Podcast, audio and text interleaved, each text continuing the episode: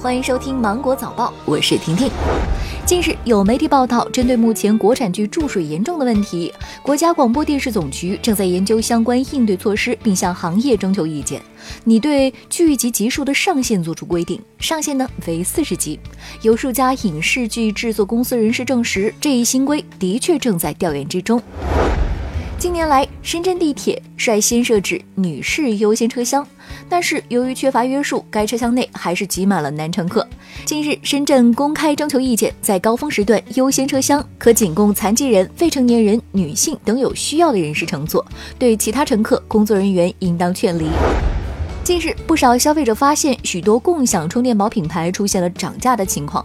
央视财经报道说，有商家表示，共享充电宝目前最高收费标准已经达到了每小时八元，主要集中在景区等人流量大、地段好的区域，而定价为每小时一元的机柜已经是少数。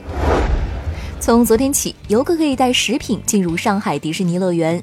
乐园入口处安检人员在征得入园者意见之后，对游客的随身包进行翻包检查，有异味、需要加工的食物不能够带入园区。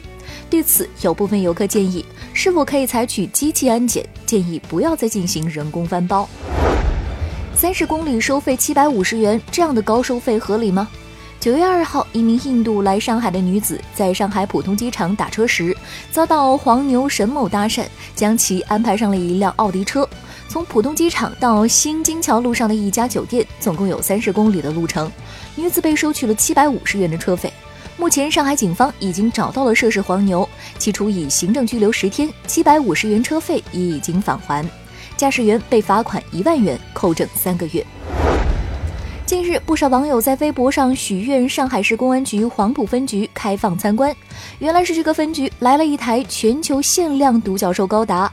八月份，上海警方抓获了一个特大假冒手办制造团伙，涉案金额约三亿元，其中包含了万代南梦宫旗下多个品牌。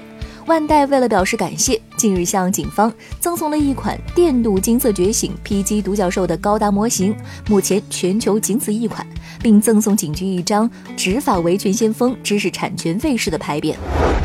机长迟到，乘客上阵开飞机，这样的情况你遇到过吗？九月二号，一名英国奶爸带着妻儿乘坐易捷航空飞往西班牙度假。不料延误了数小时，妻子告诉他飞机缺一名飞行员，还有两小时才能赶到。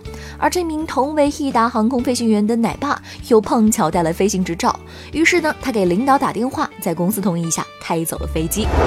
好了，今天新闻就到这里了，我们明天见，拜拜。